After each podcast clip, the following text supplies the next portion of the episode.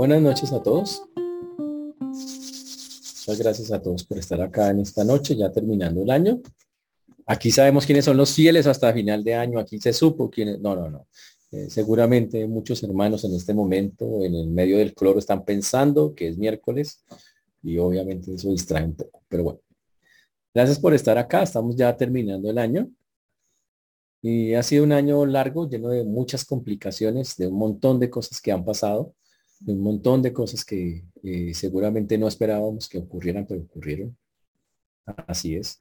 Y eso hace necesario pues que estemos firmes, eh, fuertes para lo que viene. Porque como nos estamos dando cuenta, hay cosas que parecen que nunca terminan. Casi que podemos decir pesadilla sin fin, COVID-3, una cosa así, vamos más o menos en una cosa. Y es porque en la perfecta voluntad del Señor Dios permite que pasen algunas cosas. Dios, Dios quiere que el hombre no piense que, puede, que, tiene ya controladas las cosas, sino que tendrá que, tendremos que seguir confiando en Él plenamente. Y eso es lo que busca el Señor con todo esto. Pero para hacerlo, el Señor tiene, tiene para nosotros algunas pautas muy puntuales. Hoy vamos a estar hablando específica de, un, de una, de una pauta que es supremamente valiosa para descansar en el Señor. Y vamos a ir para eso a Primera de Pedro, el capítulo número 5. 5. Primera de Pedro 5. ¿Ok? Versículo 7.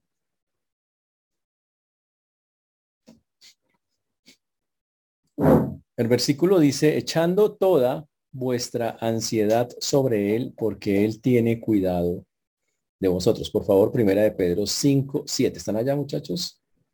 Primera de Pedro 5, 7. Echando toda vuestra ansiedad sobre Él porque Él tiene cuidado de vosotros. ¿Estamos? Echando toda vuestra ansiedad sobre Él porque Él tiene cuidado de vosotros. Y es un versículo muy famoso, pero hoy vamos a mirar cuál es la esencia, el contexto de ese versículo, porque detrás de eso está algo que es supremamente importante y necesario para poder echar toda la ansiedad en el Señor. Vamos a orar. Padre Precioso, te damos gracias por esta noche, por este tiempo, te agradecemos infinitamente, porque hasta aquí nos has traído y has sido bueno con nosotros. Hoy rogamos, Señor, que tú obres en cada vida, en cada corazón, que nos ayudes, que perdones nuestros pensamientos, palabras, acciones que no te han glorificado, que perdones todo aquello que, que no ha sido de tu agrado, Señor, que nos ayudes a tener una mente limpia para poder hablar, un corazón dispuesto para recibir y para poder hacer las cosas que te glorifican y que te exaltan. Por eso a ti todo honor y toda gloria damos, Señor, en este día. Por eso, Padre Precioso, también con humildad acudimos hoy a ti eh, rogando, Señor, que podamos hacer práctico lo que vamos a ver hoy. Te rogamos también por misericordia para todos los que nos escuchan y para tu siervo quien habla.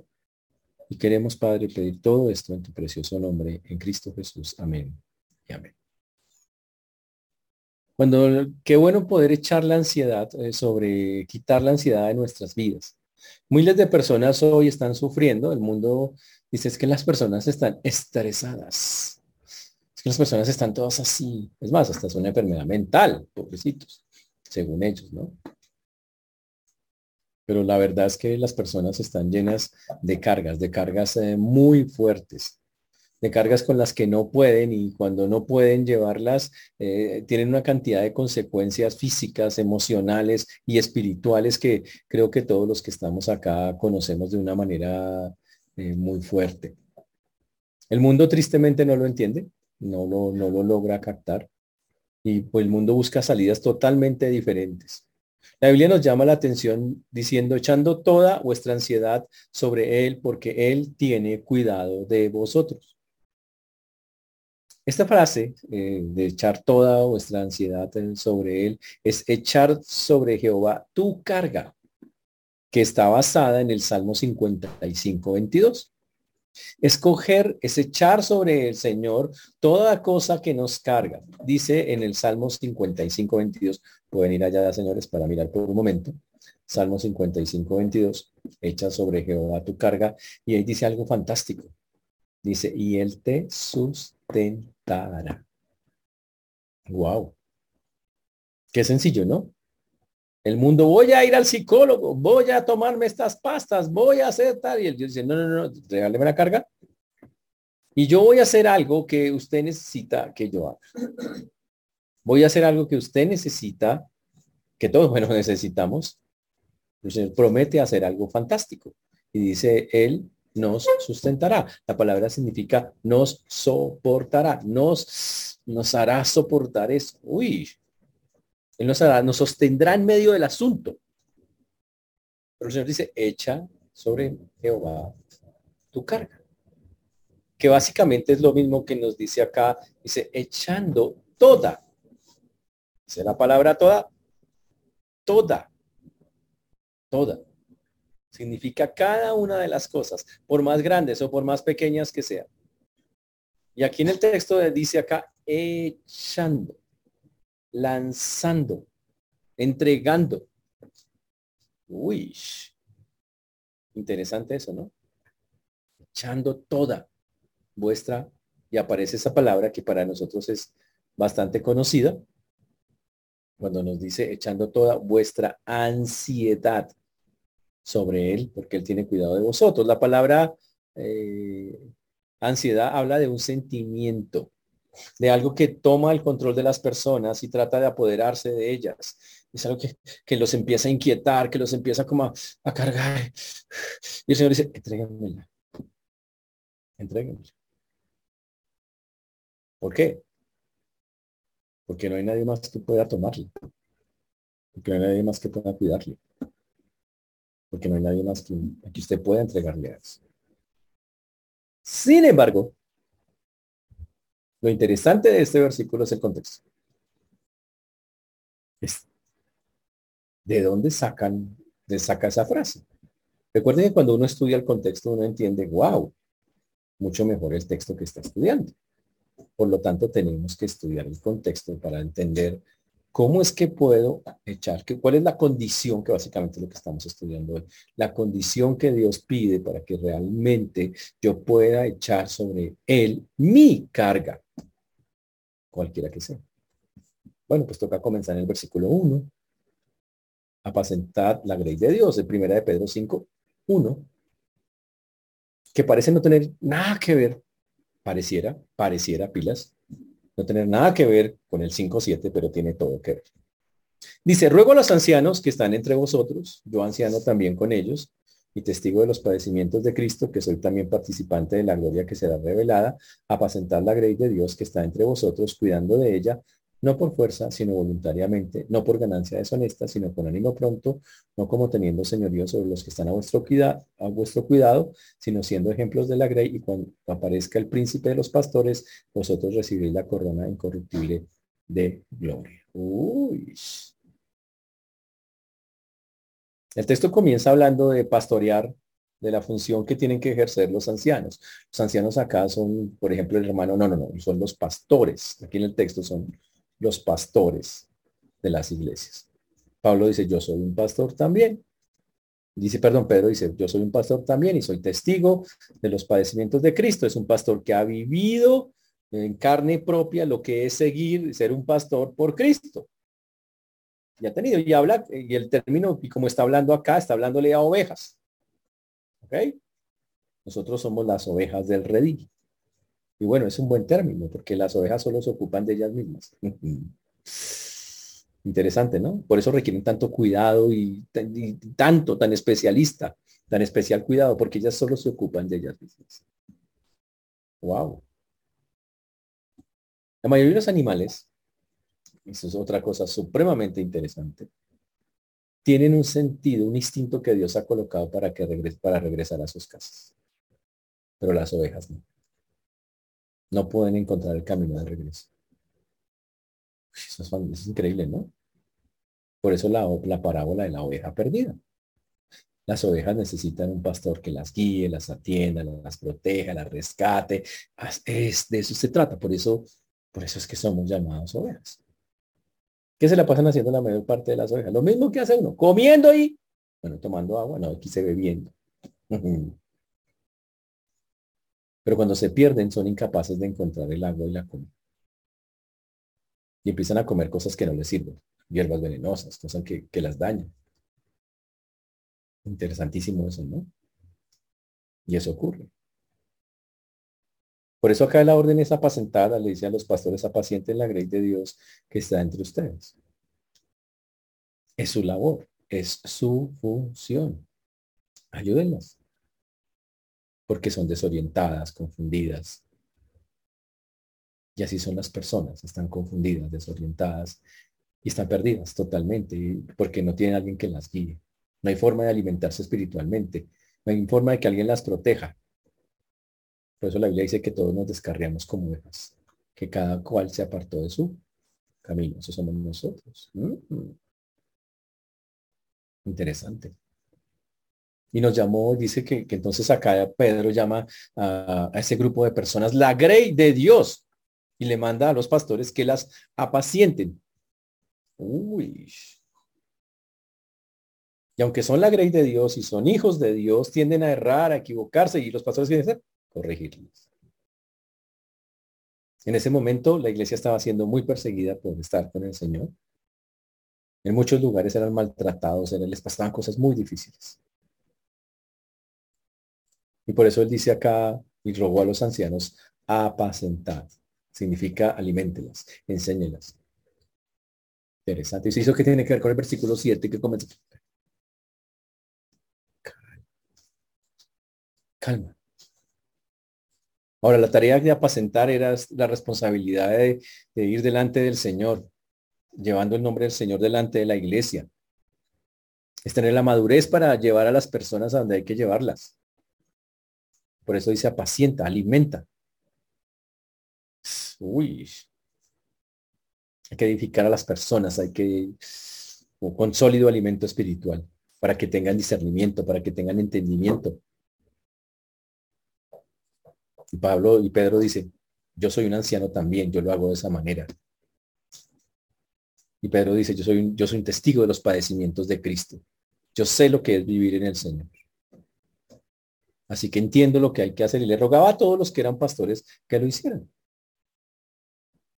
Y obviamente dice, yo fui participante de la gloria revelada y, Pedro cuando está hablando está diciendo, imagínese esa frase, yo fui participante de la gloria revelada, dice, y sabe que yo viví una de las experiencias, Pedro hablando de las experiencias más increíbles que nadie casi ha vivido. No solo estuvo al lado de Jesús, estuvo en la transfiguración de Jesús. Hmm. ¿Usted la transfiguración de Jesús? Ah, yo no, usted sí, tampoco. Pero Pedro sí. Estamos hablando que el nivel espiritual, el nivel de, Pedro es una cosa impresionante. Y él dice, y está hablando, y no, está, no lo dice, y vamos a entender por qué dice eso. Y por eso dice acá, fui participante de la gloria revelada. Estuve allá, literalmente estuvo en la gloria de Dios estuvo viendo al Señor transfigurarse, estuvo en, uy, una cosa increíble. Nadie, muy pocos pudieron ver eso. Y él dice que él, que ha estado metido entre el Señor, le ruega a la gente que apacente a las ovejas y da unos consejos de cómo hacerlo. Dice, cuidando de ella, no por fuerza, sino voluntariamente, no por ganancia deshonesta, sino con ánimo pronto, no como teniendo señorío, como los que están a vuestro cuidado, sino siendo ejemplos de la grey. Y entonces empieza a dar consejos. Le dice, cuídela, cúbrala, vigílela. Hmm. Como un pastor que vigila el rebaño. ¿Ok? Esa es la primera cosa. La segunda, dice acá, de, dice no por fuerza, sino voluntariamente. No por fuerza es no a la brava, no dice es que tiene que ser así, no. Habla de la suavidad con que se hace, es, es cuidado con eso. Es, una, es un servicio en el cual a las personas se les pide que voluntariamente hagan las cosas del Señor, no obligatoriamente es animar a las personas a que tengan un corazón fiel para Dios, pero sin obligarlas a hacerlo. Es, animar a las personas que se apasionen por el Señor, pero en lugar de que sean indiferentes con el Señor, pero sin forzarlas a hacerlo. Y para eso el pastor tiene que tener un corazón muy especial para no desesperarse con la mano de ovejas y de cabras que hay, que, hay, que puede haber en una congregación. De eso se trata. También dice, no por ganancias deshonestas. Mm. La motivación no puede ser que voy a obtener un rédito a favor de algo, es que me van a dar aquí, me van a dar acá, como muchas, tristemente como se ve hoy en ese Evangelio de la Prosperidad, donde a muchas personas, viendo que tienen algo de dinero, se les saca la plata literalmente, les quitan el dinero. Básicamente es lo que estamos diciendo. Uy, debe ser alguien que no le interesa la plata, que no se preocupa por el dinero, que no es materialista Mm. Eso no, es algo que no lo mata. Que no ama las riquezas. Nada de eso. Que no usan el ministerio para robar dinero a las ovejas o para adquirirlo con deshonestidad. Interesantes. Y que si tienen que darse, se entregan, no se importarán de lo suyo. Pablo dijo un día, yo mismo me gastaré del todo por amor de vuestras almas. Estaba en su vida, sus cosas. Dice, uy. Es más, en el texto dice que cuando lo leemos, sino con ánimo pronto. Con ánimo pronto. Significa con una, de manera libre, voluntaria, viéndolo como un privilegio. Qué chévere hacer esto para el Señor. Y no, uy, no, pero es un momentico, yo con cuánto me voy a quedar si hago esto y con cuánto. Es eso, ¿no? No como teniendo señoría. O sea, un dominio sobre las personas las circunstancias, a ver cómo las manipulo, las, hago a mi favor, sino teniendo cuidado de los que están bajo su cuidado. Eh, de eso se trata, de cuidarlo, de cuidarlo. No dice, mm, interesante, ¿no? La, la apreciación. Y dice, cuando aparezca el príncipe de los pastores, vosotros recibiréis la corona incorruptible. Es una corona específica para pastores. La corona incorruptible es gloria. ¿Por qué? Por haber hecho el trabajo. ¿Cuándo? Cuando aparezca el Señor, cuando el Señor regrese.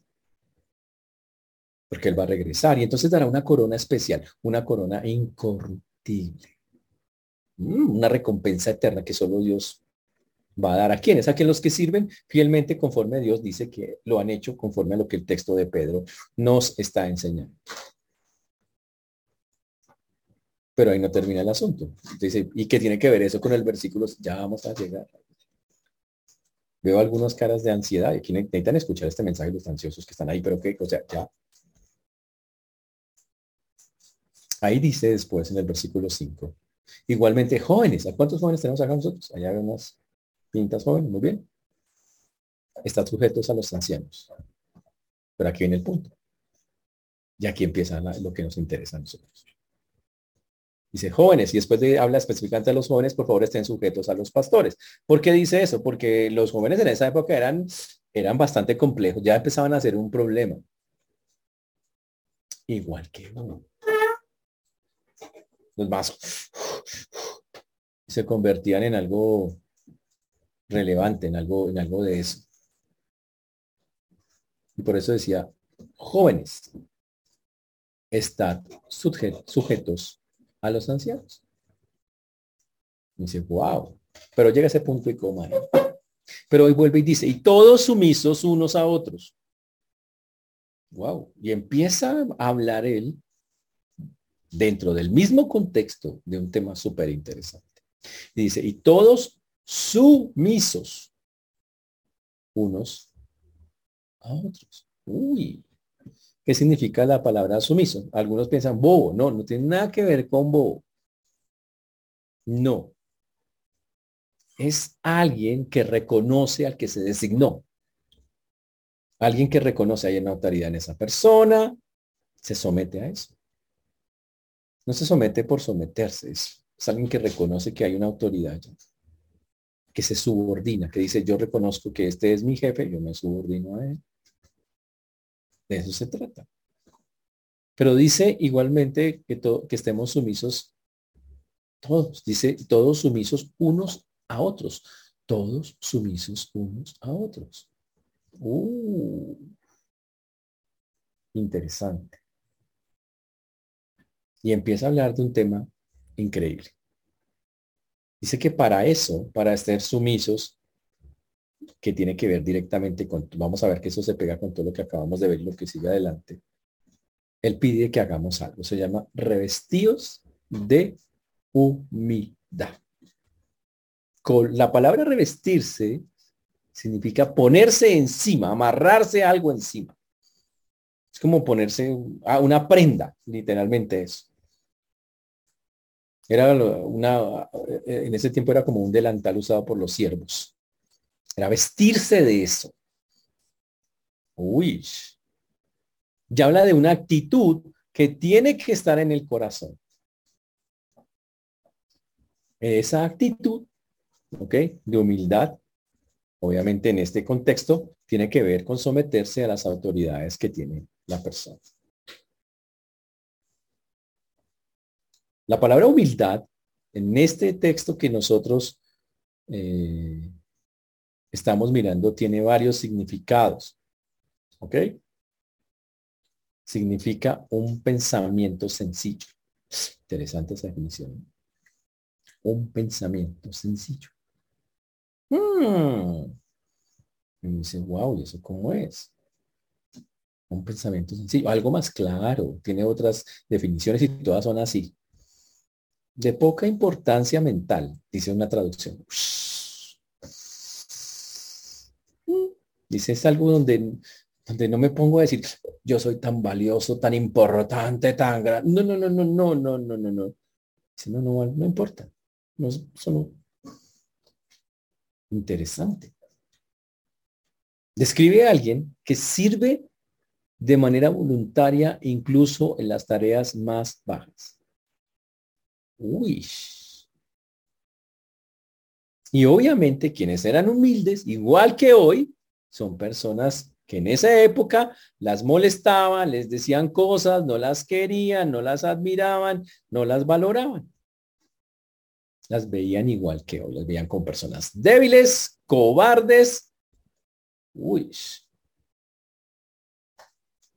Wow. Y eso así es como los veían igual. Igual que hoy. Las, personas hoy no, no quieren mostrar humildad porque dice, para verme tonto, para verme bobo, para verme. Y el Señor dice todo lo contrario. Hágame el favor y se reviste de humildad. Se pone el ropaje de la humildad. O Cristo no lo hizo de esa manera.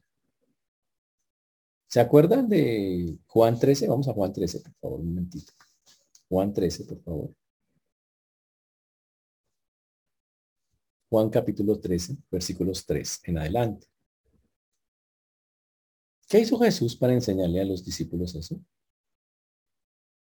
Dice, sabiendo Jesús que el Padre le había dado todas las cosas en las manos y que había salido de Dios y que a Dios iba, se levantó de la cena y se quitó su mando y tomando una toalla se la ciñó, luego puso agua en el lebrillo y comenzó a lavar las pies de los discípulos y a, enjuagarlos con la toalla con el que él estaba ceñido. Y Simón Pedro en ese momento brincó y le dijo, Señor, tú me lavas los pies. Y Jesús le dijo, lo que yo hago tú no lo comprendes ahora, más lo entenderás después. Uy, qué frase, ¿no? Pero tú no lo entiendes, ¿cierto? Estás tan acostumbrado a que el que está arriba no sirva a nadie que no lo entiendes. Por eso es que Pedro no lo entendió, pero decía, ¿cómo puede ser que alguien importante se ponga a lavar los pies a los débiles? Eso es degradante, eso es sinónimo de... Y el Señor quiso decir y cambiar lo que significaba y por eso le dijo. Pedro le dijo, no me lavarás los pies jamás. Jesús le respondió, si no lavare, si no te lavaré, no tendrás parte conmigo. Y obviamente, entonces Pedro, muy emocionado, le digo, Señor, no, me, no solo mis pies, sino también las manos y la cabeza. Bueno, Pedro ese es Pedro. Entonces láveme todo el cuerpo, en pocas palabras. Y el Señor le aclara que no necesitaba sino lavarle los pies. Pero en el versículo 13 dice, vosotros me llamáis maestro y señor, o sea, un títulos muy altos, y decís bien porque lo soy. Pues si yo, el Señor y el Maestro, ha lavado vuestros pies, vosotros también debéis lavar los pies los unos a los otros porque ejemplo os he dado para que como yo os he, hecho vosotros también hagáis. Wow. Y el Señor entonces empieza a enfatizar algo que es el servicio. Está hablando del servicio. del servicio humilde a Dios. Y eso es algo muy, muy, muy fuerte del servicio humilde al Señor. Ahora, cuando dice acá que nos revistamos de humildad, está pidiendo algo que va a influir en todo. Cuando si miramos los primeros versículos que estudiamos, está diciendo a los pastores que se revistan de humildad para poder hacer todas las cosas. Si el que es pastor no está, no tiene esas cosas, esa humildad, le va a quedar muy difícil hacer todo lo que vimos en los primeros versículos. Le va a quedar supremamente difícil hacerlo. No lo va a hacer. Va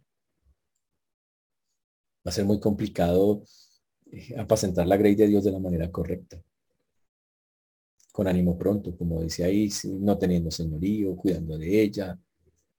No lo va a hacer. Pero lo interesante es que la humildad se requiere para todo, incluso para el versículo que, con el que comenzamos. Si sabe que es una condición necesaria para echar la ansiedad sobre el Señor, que usted sea humilde. ¿Cómo así? ¿En serio? Sí. Ya vamos a llegar allá.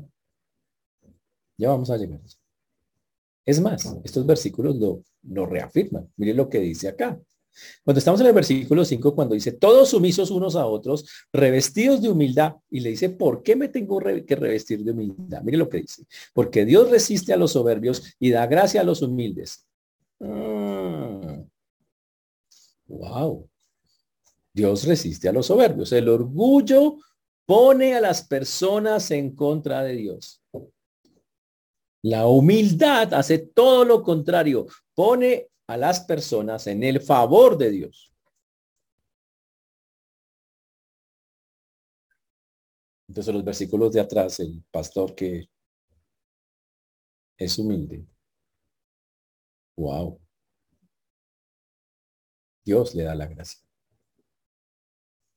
Porque Dios da gracia a los humildes. Pero que se pone orgulloso. Wow, se pone Dios, se pone en contra de Dios porque Dios no pasa, no resiste, no aguanta a los soberbios. Por eso la Biblia tiene ese, ese, versículo tan espectacular que es una canción en Isaías 57, 15 que me gustaría que la leyéramos un momento, Isaías 57, 15, un texto fantástico para eso.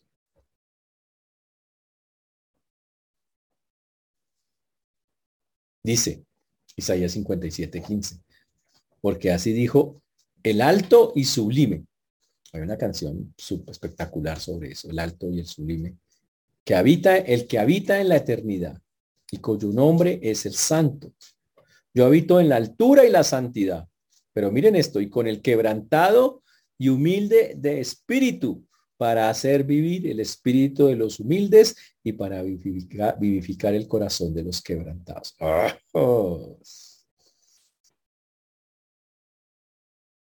Eso es algo muy bonito. Dice, yo habito con el que quebranta su corazón, con el que es humilde, no con el altivo, no con el soberbio. La humildad tiene que ser algo que nos revista durante el año que viene. Seguro, ojalá trabajemos en eso todos. ¿Por qué? Porque la necesitamos. La necesitamos si vamos a servir a Dios en alguna manera, o como pastores, o como siervos, o como líderes, o como lo que Dios permita que seamos pero porque también la vamos a necesitar cuando tengamos problemas y los enfrentemos. Humildad y vamos a darnos cuenta por qué.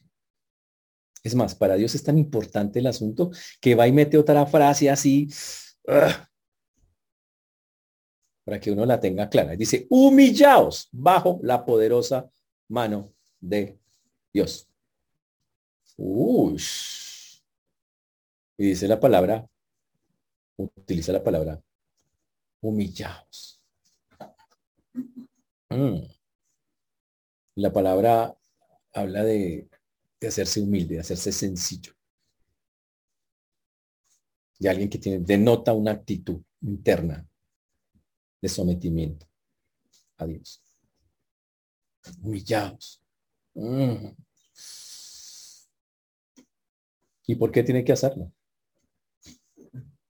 Porque hay alguien que nos tiene en su mano. Es la poderosa mano de Dios. No solo lo dice Pedro, lo dice también eh, Santiago. En Santiago 4.10, humillados delante del Señor y Él los exaltará. ¿Qué es la mano poderosa de Dios? Es el poder de Dios en acción. El poder que, que, que lo libera uno de cosas. El poder que lo, que lo hace pasar los sufrimientos. El poder que hace que uno venza en dificultades. El que lo sostiene aún sin salir de las dificultades. Dice que cuando pasen esas cosas, Él espera de nosotros una actitud humilde, humilde. Señores, la humildad hace a los siervos verdaderos siervos. Hmm. La humildad hace que cuando la poderosa mano de Dios actúe, pasándonos por cosas, por pruebas, por tratando Dios de llevarnos a cumplir sus planes y sus propósitos. ¿Sabe qué hace la humildad? Wow, dice el texto. Él hace que en un momento dado Él no se exalte cuando sea el tiempo. Hmm. A veces vamos a tener que someternos, someternos a esa poderosa mano de Dios. A veces vamos a tener que agachar la cabeza y con humildad, como lo está pidiendo el Señor. Y aún sin entender todas las cosas, decir, listo, sí, Señor. Así quieres que seamos, así tiene que ser. Tendremos que perseverar en medio de todas esas cosas. Y entonces cuando podemos someternos a Dios en cualquier circunstancia, dice, Él los exaltará cuando fuere tiempo. Él hará que valga la pena. Él hará que eso que pareció tan duro, mire, vale la pena. Mira dónde estás ahora. Pero ¿cuál es la base? La humildad. La humildad. La humildad es la base para poder ser sumiso. La humildad es la base para poder liderar. La humildad es la base. La humildad. Porque cuando la tienes, entonces viene el versículo 7 puedes echar toda vuestra ansiedad sobre Él. Y Él tiene cuidado de vosotros. Hmm. Cuando una persona, ojo, tiene la actitud humilde y por ende tiene la sumisión a lo que Dios tiene, está pasando en su vida, no rebeldía como algunas pintas de bellezas, bueno, Señor, listo, esto duele, pero tendrás un plan. Cuando en lugar de ser esas cosas, eh, entran en una plena confianza con Dios, entendiendo que Dios tiene un propósito perfecto, pueden acudir a Dios, echar sobre él su carga. Y como dice el Salmo que también vimos al principio, ser sustentados por él. Recuerden que miramos el Salmo 55, 22, que decía, echa sobre Jehová tu carga y él te sustentará. Pero había un pedacito más que no miramos. No dejará para siempre caído el justo. Hmm. David tenía una ansiedad tremenda en el Salmo. Cuando escribió el Salmo, lo estaban persiguiendo sus enemigos y gente que él, que él estimaba lo estaba persiguiendo. Cuando Pedro escribe el texto, las propias familias judías están echando, desheredando a todos los que se convierten al cristianismo. Y los mismos judíos están alejando a muchos otros judíos que se estaban convirtiendo. Era un momento difícil, desesperante, y, la incertidumbre se apoderaba de aquellos que estaban siendo despreciados. Pero Pedro dice, echen toda vuestra ansiedad, pero lo que acabamos de entender es que para poder echar toda esa ansiedad me toca ser humilde.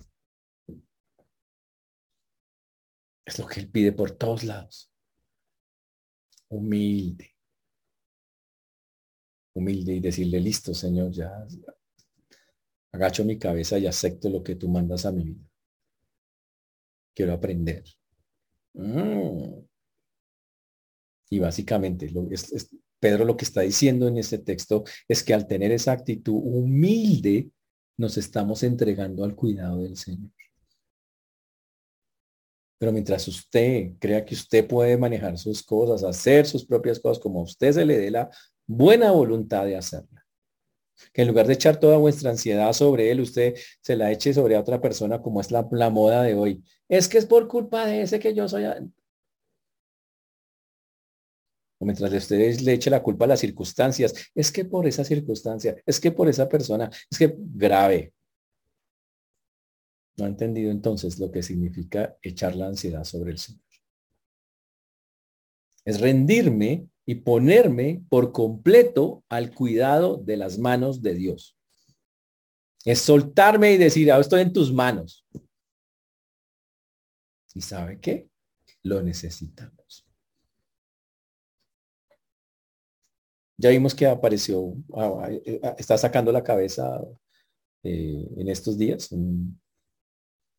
¿cómo es que se llama? Omicron, le dice. Tiene un nombre está todo interesante, súper Omicron.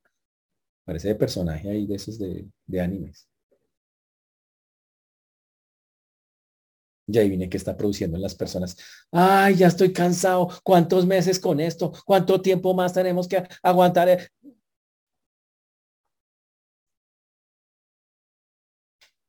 ¿Qué dice el Señor? Sea humilde y entregueme la carga en lugar de estar brincando, saltando, pataleando, peleando por cosas que... Ya señora, esto, esto me inquieta, pero tómalo. Es lo que está diciendo. En dos días va a terminar este año. Y año nuevo, vida nueva. Vida mejor. Está difícil. Ojalá. Tal vez lo mejor podría ser año nuevo, problemas nuevos. Pero la gracia de Dios ahí, más grande que todos. Si somos humildes. Si somos humildes.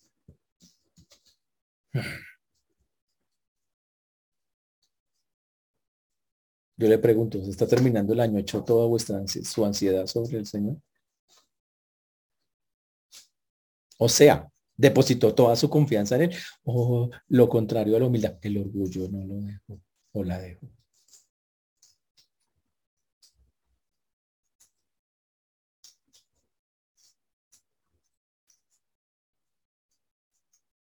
La humildad le dejó ser un buen siervo el año pasado, este año que termina. El orgullo no lo dejó hacerlo. Porque todo aplica la misma cosa, es la misma, por el mismo lado. Si hubo humildad, hubo servicio. Buen siervo. Buena sierva. Si hubo orgullo, mm, visitos. Cositas, pero.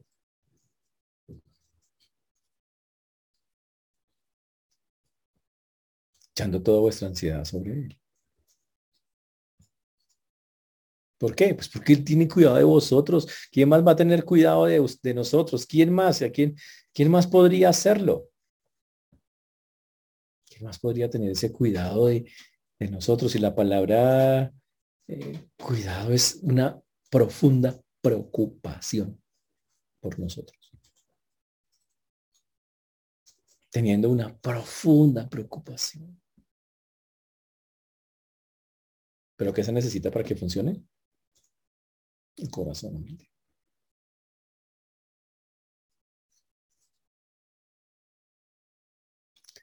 Todos conocemos la que en la Biblia, la Biblia lo, lo bonito que tiene es que jamás bajo ninguna circunstancia niega las condiciones de las personas. La Biblia muestra a los pecadores pecadores, no los muestra santos. No disimula los pecados, no los niega, no los oculta, no los tapa. Dice, este era así, tenía estas cosas y este otro tenía estas otras. Y por eso fácilmente podemos encontrar en la Biblia montones de ocasiones donde las personas se llenaron de ansiedad, de incertidumbre.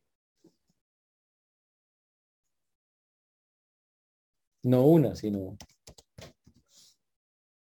muchísimas veces. Y eso es algo, algo fuerte, algo de verdad durísimo. Y lo que quiero decir es que eso le puede pasar a cualquiera. A cualquiera de nosotros puede ocurrirle. A veces no lo entendemos en esa manera. El que está escribiendo este libro se llama ¿cómo? Peter, más conocido como como Pedro. Ustedes lo conocen, ¿no? Pedro. Y cuando uno va a Marcos, capítulo 4, vamos allá, que es importantísimo por Mira eso. Marcos 4, 35.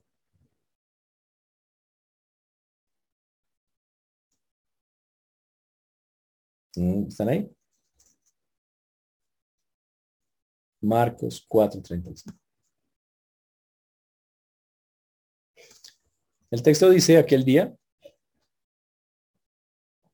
cuando llegó la noche les dijo, pasemos al otro lado. Y despidiendo a la multitud le tomaron como estaba en la barca y había también con él otras barcas, pero se levantó una gran tempestad de viento y echaba las olas en la barca de tal manera que ya se anegaba y él estaba en la popa durmiendo. Y el Señor, el Señor estaba durmiendo sobre un cabezal.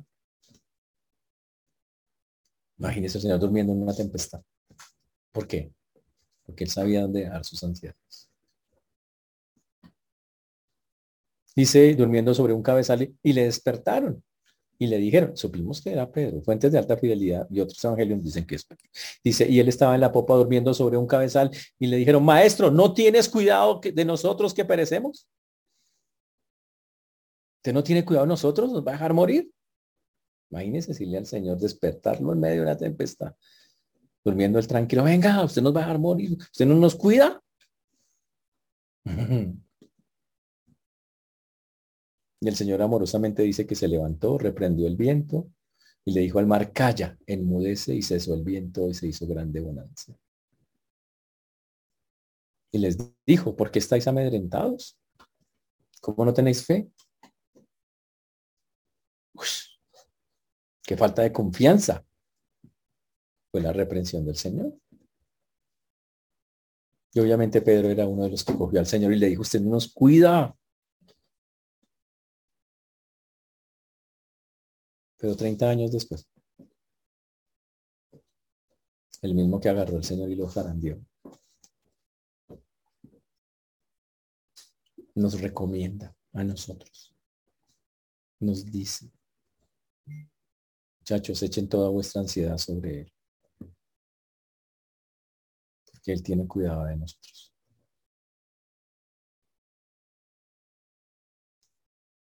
Por eso Pedro nos está dando algo que Él vivió en carne propia. Vivió las dos cosas. La falta de confianza en Dios en algunos o muchos momentos de su vida pero también la absoluta certeza después de algunos años o muchos de que solo hay un lugar donde usted puede dejar todo aquello que le cansa, que le atormenta, que le... Y es en él, pero con humildad.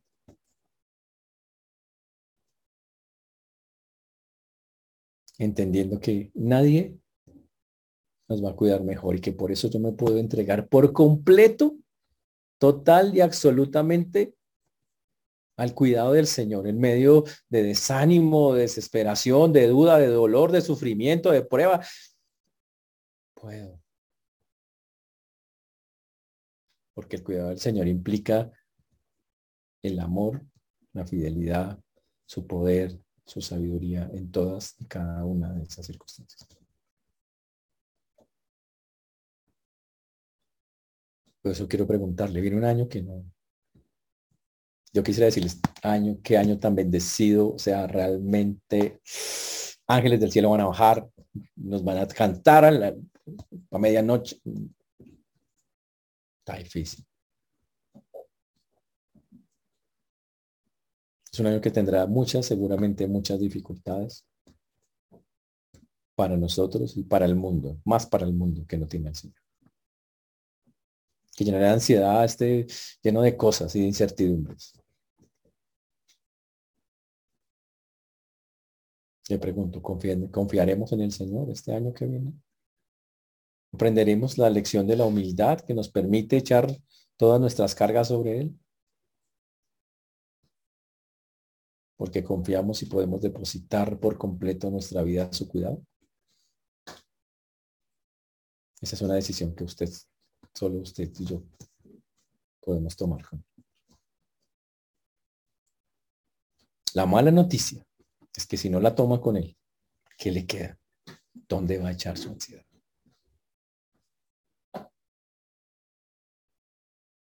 Hermanos, que el Señor nos ayude a tener sabiduría, pero más que eso, a convencernos. De agachar la cabeza ante la mano poderosa de Dios. Y en cualquier actividad que tengamos o en cualquier circunstancia de vida. Decirle gracias porque tú tienes cuidado de nosotros. Sin importar lo que esté pasando, nos estás cuidando. El Señor nos ayuda, hermanos, a practicarlo. Tendremos un año donde lo necesitaremos bastante. Pero si lo hacemos, qué bonito testimonio será el poder haber confiado en el amor, la fidelidad, el poder la sabiduría de nuestro Dios. Que Señor nos ayude a que así sea. Oremos. Señor Dios, te damos gracias porque tú eres bueno, Señor, y para siempre es tu misericordia. Te agradecemos porque hasta aquí nos has traído y has sido bueno con nosotros. Gracias, Señor, por tu mano poderosa que ha estado trabajando en nuestras vidas en todas las formas posibles. Solo nos resta que nos ayudes, Padre, a que tu nombre sea exaltado y glorificado. Hoy dejo delante tuyo una vez más, Señor, nuestras vidas. Pidiendo que en este año, Señor, que se acerca nuestra confianza en ti de verdad. Porque de seguro hoy, en este que está pasando y terminando, muchas dudas llegaron cuando debíamos haber era confiado plenamente en ti. Ayúdanos a tener esa confianza en ti que tú mereces por ser Dios y hacerla viva y real para que otros la puedan ver. Te rogamos que esto sea, Señor, así por tu precioso nombre en Cristo Jesús. Amén.